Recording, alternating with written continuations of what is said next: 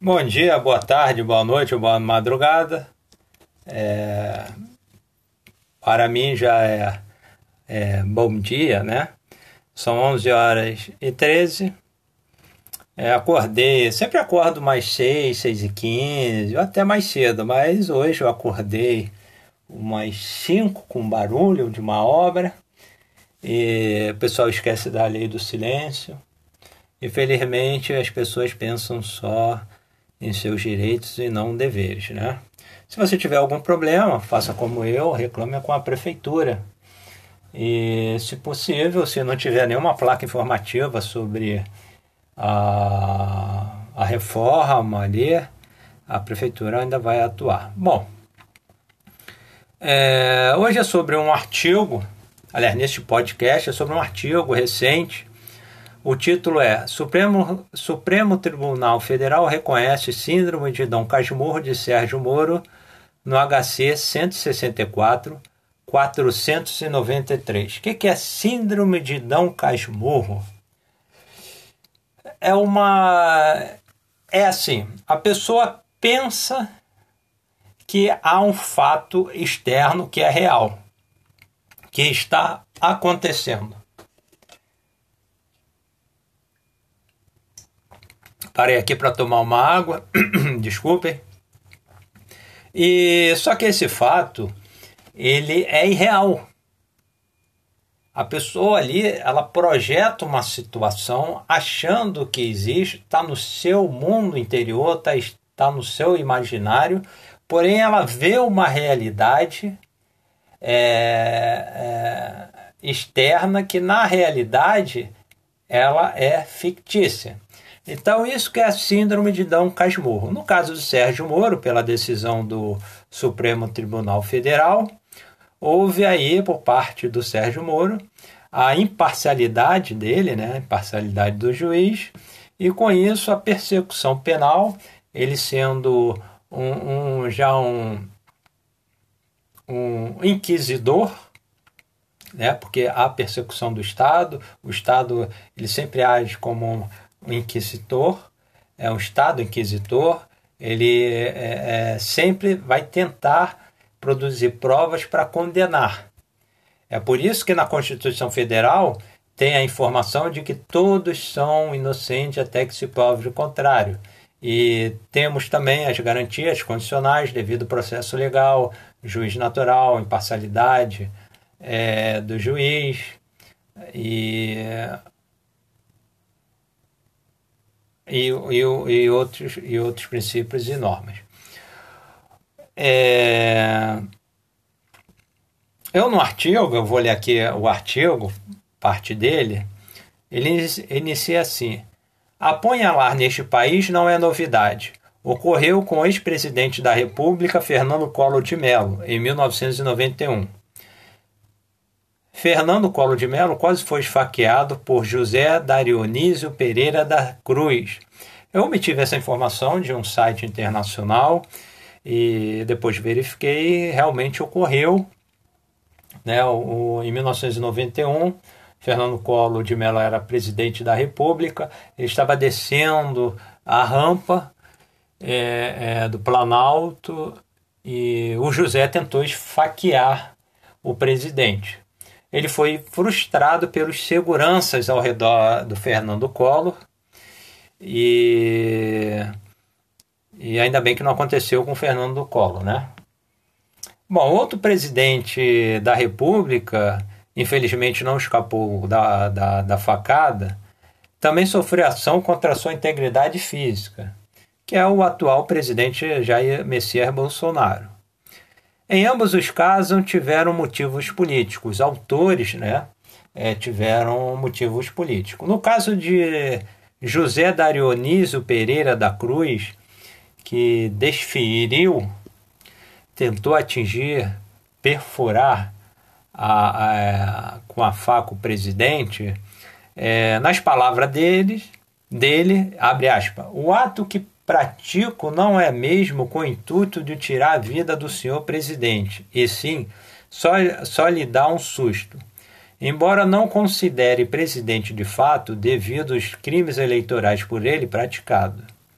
Desde que tomei consciência do mundo que me rodeia, só vejo um sistema injusto que massacra os que não têm nada.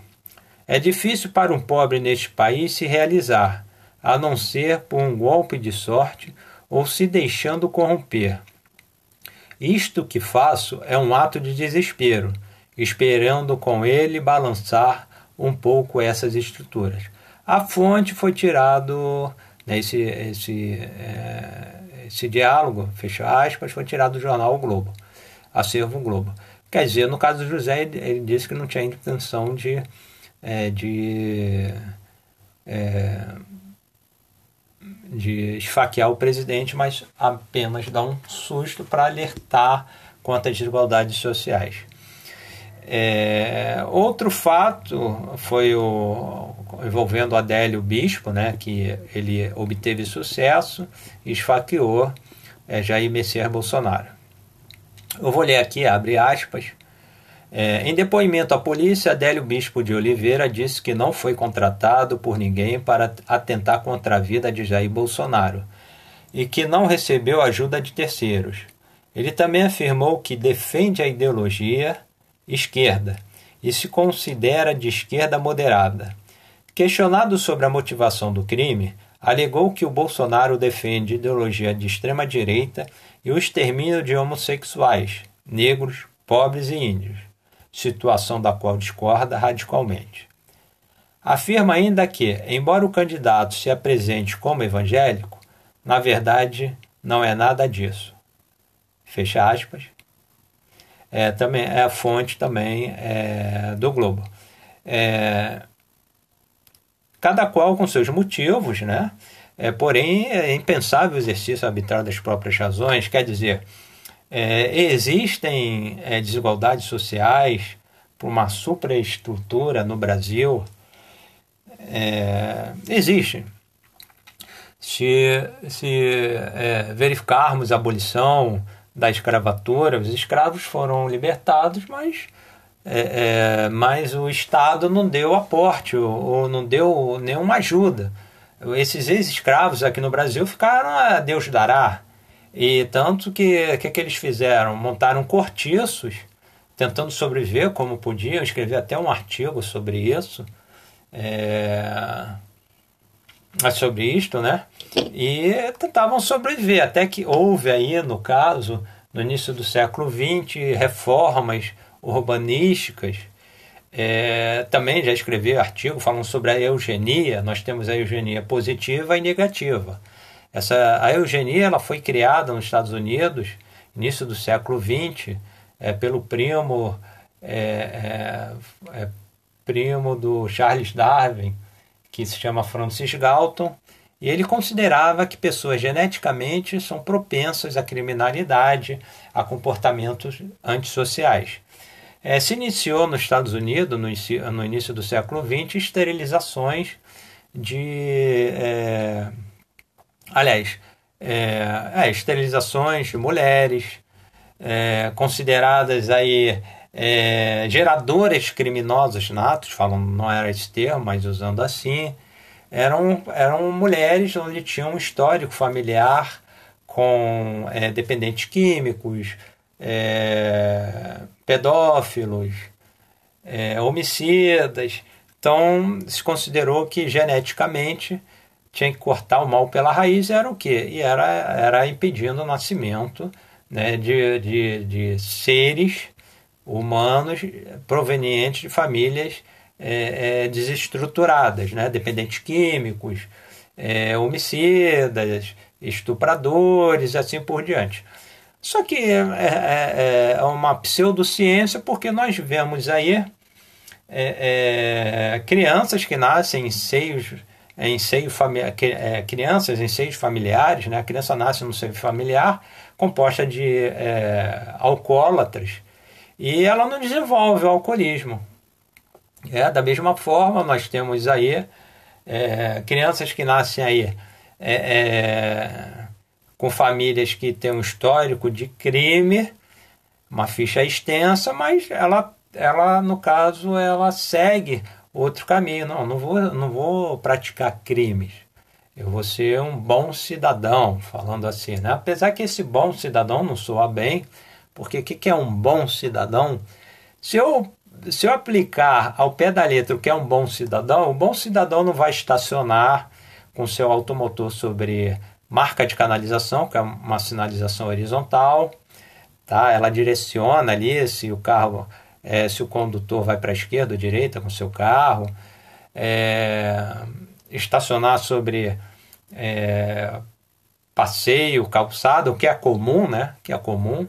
Eu verificando alguns sites é, é, sobre é, imagem dos anos 60, 70, então, seja em São Paulo, Rio de Janeiro, em plena é, anos 70, em plena, 1970, em plena ditadura, e ali as praias cheias com os carros estacionando na, nas calçadas, né? Quer dizer, é uma contradição, porque se fala que nesse período houve ordem e progresso, e como que você vê ali uma quebra ali, um desrespeito às leis de trânsito, né? Então, é, é bom cidadão é muito relativo. Ok. É, então, não se deve fazer a, a justiça pelas próprias mãos. Quer dizer, você pode não gostar de um candidato, você pode não gostar de uma pessoa, mas você não tem o direito, no Estado democrático, o direito, porque o Estado tomou para si o poder é, acusatório e punitivo, é, tomou para si, é, para se evitar vingança de sangue. Que a vingança de sangue é: não gostei de uma pessoa, vou dar uma facada, vou dar um tiro e pronto, porque eu não gostei, pronto. Não, no Estado Democrático de Direito não se comporta é, mais isso. Desculpe. É, no caso de Lula e seu triplex, pela decisão do STF, a apunhalada foi desferida por um juiz da época. No caso, Sérgio Moro. Desculpem. Há cinco anos publiquei Sérgio Moro, vilão mocinho é, transcrevo uma parte, né? Quer dizer, transcrevi para esse texto de um texto que eu é, já tinha de um artigo que eu já tinha publicado e agora eu faço a transcrição do texto aqui para vós. Inicio. O que é de se estranhar é que Sérgio Moro disse que é um golpe contra a democracia. Isso à época. Ora, o STF foi citado. Conclui-se pela paixão que o STF é o berço acolhedor de conluios entre os ministros e o PT, Lula e Dilma. Outrora, no vislumbre, as gravações liberadas pelo juiz Moro, por ser de interesse público, nas palavras dele, que houve tentativa de Lula virar ministro para ter foro privilegiado. Ora, foro privilegiado não quer dizer que Lula não será mais investigado e muito menos não julgado deu a entender, no calor das paixões do povo, quando não se atende para a democra atente para a democracia, que após a posse de Lula, como ministro e seu, e seu julgamento no STF, depois, né? É, neste local ele seria beneficiado pelos magistrados. Isso é seríssimo em termos de instituições isentas de paixões e corrupções. Querendo ou não, o juiz Moro lançou esta dúvida na nação. Os resultados foram visíveis nas manifestações que ocorreram após as gravações serem liberadas para a imprensa. Quer dizer, aquelas gravações, aquela gravação entre Lula e Dilma, é, para o Lula ser ministro, isso foi divulgado. É, Continuando, várias liminares foram parar no STF para impedir a posse de Lula, o que atesta, em princípio, que Lula seria privilegiado pelo STF. Quer dizer, é, é... continuando, né? Sendo o único juiz capaz de livrar a nação da corrupção, o juiz Moro se colocou que é, é, na a época ainda se coloca, né, pelo ativismo judicial do STF, que o STF é corrupto, só ladrões, bandidos ali, conforme eu vejo nas redes sociais, o Sérgio Moro, na época, era o grande salvador da pátria, né? Ele só faltava estar todo de branco, cabelo comprido e barbudo ali. É, se Moro pensou, continuando né, nesse trecho que eu transcrevi, É, se Moro pensou em, em, alertar a nação, na verdade causou imagem negativa da Suprema Corte à nação. A resposta dos ministros do STF a Lula não foi tão somente uma resposta a Lula, mas resposta é, de que os ministros atuam positivamente sem paixões para a manutenção da democracia, que fique solar. Se Sérgio Moro está na berlinda ou não, por sua bravura, somente no de decorrer dos dias e meses é que a nação terá o desfecho sobre as ações de Moro. Isso foi um artigo é antigo, hein, gente? Antes, é quando ele era juiz, antes dele se tornar ministro. É outro artigo também sobre o juiz é, Moro, Lava Jato no início, o PT na contramão dos direitos humanos. Não é compatível corrupção com os direitos humanos. Panama, Panama Papers mudou o quadro dos honestos e libados da, da oposição. Quer dizer, é, é, quem se lembra, né, falando PT é corrupto e tudo, só que teve o Panama Papers demonstrando, peraí, é, é não é bem assim. É, é, é, o PT pode ser corrupto, né? o pessoal do PT também, mas outros partidos também são é, é, corruptos. Prosseguindo, a Lava Jato alcançou outros partidos, outros políticos de não esquerda. Ninguém escapou. O, extra, o, o extraordinário ficou com Eduardo Cunha. Quando o PT deixou de apoiá-lo, a oposição aproveitou desta oportunidade. Cunha seria o novo salvador da pátria contra a corrupção. O Salvador não se salvou, foi preso. Muitos dos deputados que pediram e votaram pelo impeachment da ex-presidenta Dilma é, estavam no dia da votação, já comprometidos com as investigações da Lava Jato. Quer dizer, quem assistiu à votação do impeachment da Dilma foi um verdadeiro pão e circo, e muitos estavam sendo já é, é, sendo é, investigados por improbidade administrativa e foi um pão e circo. Ok. É... Eu citei também um documento do Ministério Público, um, do Ministério Público, falando sobre aproveitamento de provas ilícitas. Eu vou deixar o link do, do do artigo que eu produzi, Síndrome de Dom Casmurro, em, em Sérgio Moro, de, é, com a decisão do STF, que ele foi imparcial. E nesse, do, nesse artigo que eu produzi, eu transcrevi parte do documento, as 10 medidas contra a corrupção do Ministério Público. É um documento de é, 2015. E nesse documento ele, ele tem propostas, tem até, disponibilizou até é um anteprojeto que é para permitir o aproveitamento da prova ilícita. Então, é, mais ou menos assim, imaginem um homem e uma mulher. A mulher poderia ser o homem, só a mulher escolher a mulher, tanto faz. Tá? Ou poderia ser um casal homoafetivo, dois homens né, casados ali, poderia ser um casal poliafetivo, tá? tanto faz. No caso aí, vou me basear no casal monogâmico e no casal é, é, é, é heterossexual. A mulher suspeita que o seu marido está traindo. Ela coloca uma escuta telefônica, é fácil é, em vários sites aí de venda é fácil encontrar aparelhos de escuta, né? É, escuta, inter, aliás, interceptação telefônica. Então a mulher compra esse aparelho, chegou ali, encomenda, ela feliz da vida, abre a caixinha, conecta ali a, a, ao telefone. Tem gente que ainda tem telefone, né? É o fixo. E tá. Aí grava, tá ok. Certo dia ela pega é, essa gravação e escuta. E tá lá o marido conversando com a amante. O marido chega e, aliás, o marido fala é, com a amante, vamos dar um nome para ela, Carla, né? João, João fala com sua amante, Carla. Carla, olha só, nós temos que é, parar de dar medicamento para Pedro. Pedro é o filho é o filho né, dele e a mulher, a mulher Maria, tá? É, dando, dando os nomes, nós temos o casal, que é João e Maria. E temos a amante, que é Ana. Ana tá. É, é... Caramba, me...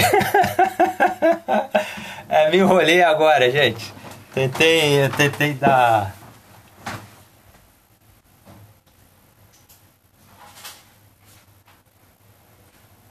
Tentei dar os nomes e é assim mesmo. Eu não vou fazer é, é modificação de eu escrever aqui Ana e João para não esquecer e Carla.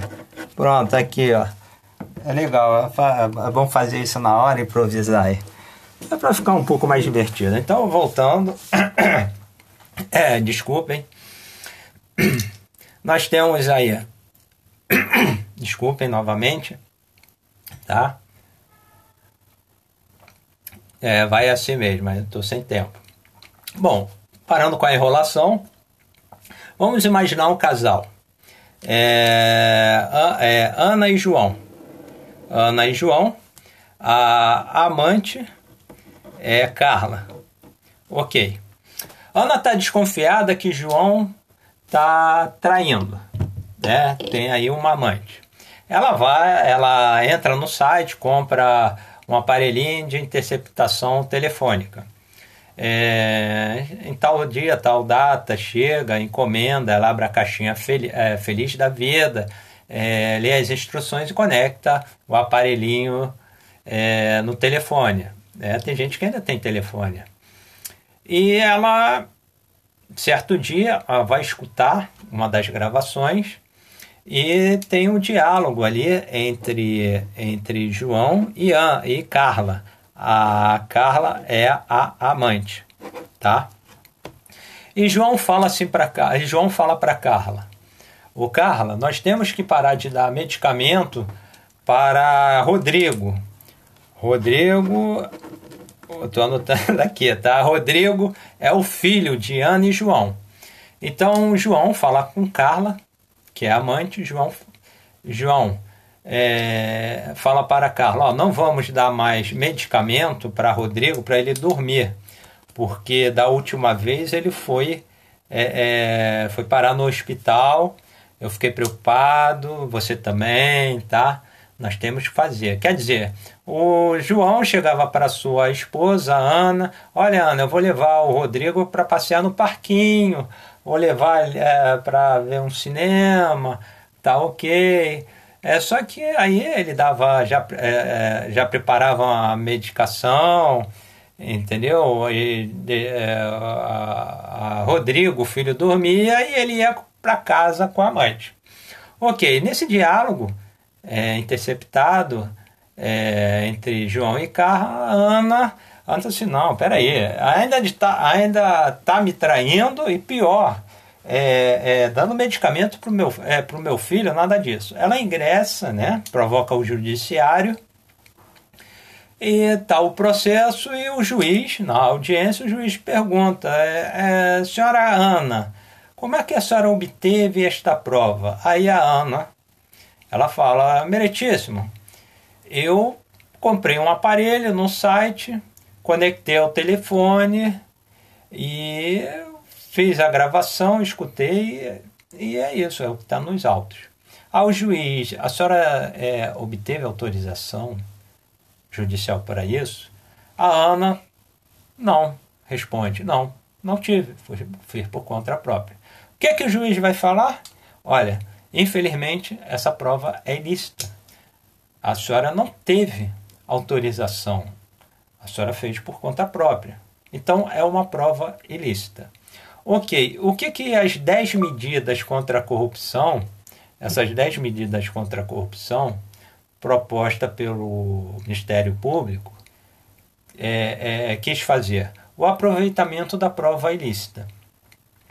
Então, é, nesse, nessas 10 propostas contra a corrupção, é, o Ministério Público e teve o aval do então juiz Sérgio Moro e Dalanial. Dalanial, né? Não é isso? É, acho que eu falei certo, né? Bom, é, apoiar essas 10 medidas. Então, dentro dessas medidas, se aproveitava é, o aproveitamento da prova ilícita. Então, no caso que eu citei entre Ana e João, é, o casal, né, e, e, e, a Carla, a amante, é, seria possível, seria possível a, a, a, o aproveitamento da prova ilícita? Depende, né? Depende.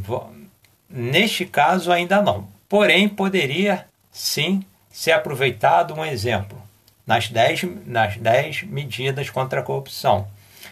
Vamos dizer que é, é, bombeiro, o corpo de bombeiros recebe uma ligação falando sobre um incêndio.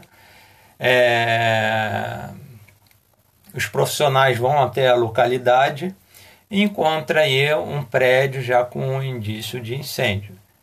É, eles conseguem apagar a tempo, não foi um incêndio assim é, iniciou, ainda estava inicial, não oferecia grande perigo, mas chegando ali, prontamente apagaram o fogo. É, nisso, no, no, apartamento, né, se descobre o que? Se descobre ali é, no quarto, que não foi tomado pelas chamas, várias fotos, várias imagens de crianças, tudo peladinha e tudo, quer dizer, um quarto de um pedófilo. Ok, os bombeiros foram chamados para uma emergência. Apagaram fogo no apartamento. Dentro de um quarto, encontraram imagens, quer dizer, materiais ali de prática de pedofilia. Segundo as 10, as 10 medidas é, contra a corrupção proposta pelo Ministério Público Federal, sim, há possibilidade de aproveitamento de prova ilícita. Por quê? o, o Corpo de Bombeiros foi chamado para apagar um incêndio. Foi de boa fé. Chegando é, já no local, encontraram uma prova ilícita. Então poderia sim aproveitar, porque eles estavam agindo de boa fé. É, seria possível? Sim, seria possível. Então, é, é, há uma possibilidade de aproveitamento de prova é, é, prova ilícita. Eu acho interessante é, é, é isso porque está se defendendo a dignidade humana e mesmo diante de prova ilícita. É, no próprio no próprio anteprojeto, isso divulgado no documento é, das 10 medidas contra a corrupção, é, se admite aí a, a prova ilícita para a defesa do réu. Bom, se a gente pegar. Aliás, deixa eu ler o trecho do anteprojeto aqui de lei para vocês, que está um documento das medidas contra a corrupção, está assim. Ante, anteprojeto de lei. Altera os artigos 157, 563, 564, 567 e 510 a 573 do Decreto-Lei número 3.689, de 3 de outubro de 1941, que é o Código de Processo Penal, para redefinir o conceito de provas ilícitas e revisar as hipóteses de nulidade. O artigo 153, 157, isso do anteprojeto, são inadmissíveis devendo ser desentranhadas do processo as provas ilícitas, assim entendidas as obtidas em violação de direitos e garantias condicionais ou legais. Parágrafo 1. São também inadmissíveis as provas derivadas das ilícitas. Parágrafo 2. Exclui-se a ilicitude da prova quando, dois pontos, inciso 8, necessária para provar a inocência do réu ou reduzir-lhe a pena. Quer dizer, se é, é, baseando nos princípios e regras constitucionais, o devido processo legal, ampla defesa, juiz natural, é, é, imparcialidade do juiz e sempre o que um equilíbrio entre o Estado inquisitor e a defesa da dignidade.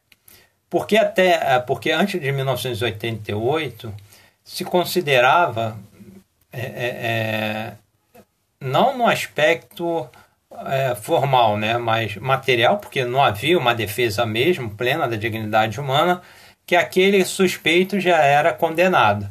Tanto que ainda acontece atualmente de, de é, ser encarcerado e nem respondeu, nem, nem, nem, nem, participou de nenhum processo ali, não apresentou provas, não teve, e está encarcerado ali.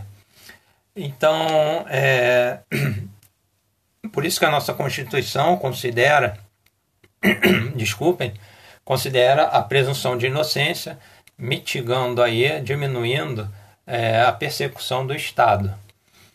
É, pelo grifo do, é, do artigo 157, parágrafo 2, inciso 8 do anteprojeto de lei, a prova ilícita é admissível para provar a inocência do réu ou reduzir-lhe a pena.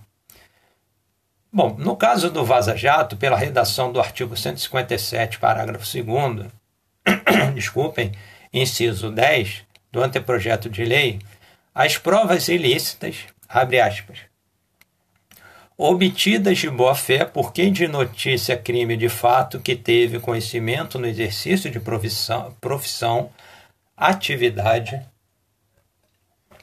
mandato, função, cargo ou emprego, públicos ou privados, são válidas ao processo penal. Desculpe, eu estou fazendo isso sem corte nenhum. É, notem, abre aspas, teve conhecimento no exercício da profissão, fecha aspas. No caso em tela, os jornalistas. No artigo 5 inciso 14, é assegurado a todos o acesso à informação e, a, e resguardado o sigilo da fonte, quando necessário o exercício profissional. Fecha aspas. Concluo. Ah, o vaza-jato é legítimo? Sim, ele é legítimo. Porque o jornalista, seguindo esse anteprojeto, ele está na sua função de obter informação, obteve de boa fé, veio de uma prova ilícita, quer dizer, os hackers. É, os hackers entraram no, nos celulares de Sérgio Dalanial e ele recebeu isso, é uma prova ilícita, porém se torna uma prova lícita e pode ser usada. Se esse anteprojeto fosse aplicado ao pé da letra, não se estaria discutindo a, a, a licitude ou ilicitude das, é, é, das, é, das gravações pelo, pelo Vaza Jato. No caso, terminando, né, o juiz Sérgio Moro ele foi acusado pelo. É, quer dizer, acusado não, foi. É, o STF considerou a síndrome de Dom Casmurro, de Sérgio Moro, no HC 164-493, e com isto, aos, aos poucos, querendo ou não, não estou sendo partidário, tá? Não defendo esquerda, não defendo, não defendo direita, defendo-se melhorias substanciais para nós, para todos, principalmente não sou eu que falo, apesar que eu vejo, eu vejo pessoas morando é, nas ruas, é, noticiários, pessoas passando fome, muito antes da pandemia, historicamente, há desigualdades sociais. A própria Constituição Federal de 88, no artigo 3 fala sobre os objetivos, e os objetivos acabar com as desigualdades sociais. Então, eu vejo sim que devemos parar com essa questão de é, é, ideologia e transportar essa ideologia para o Estado, sendo essa ideologia incompatível com o Estado democrático de direito. Se há os direitos humanos, ok. Agora, se não há, então é, o, o STF considerou o ex-juiz Sérgio Moro incapaz Quer dizer, ele estava motivado pessoalmente a condenar o presidente Lula. E a defesa de Lula sempre argumentou que é, é, o Moro era imparcial tanto que aceitou um cargo no Ministério, é, é, é Ministério da Segurança e com um grande opositor é, de Lula, ou então presidente da República, Jair Messias Bolsonaro. Um abraço para todos, se cuidem, até a próxima.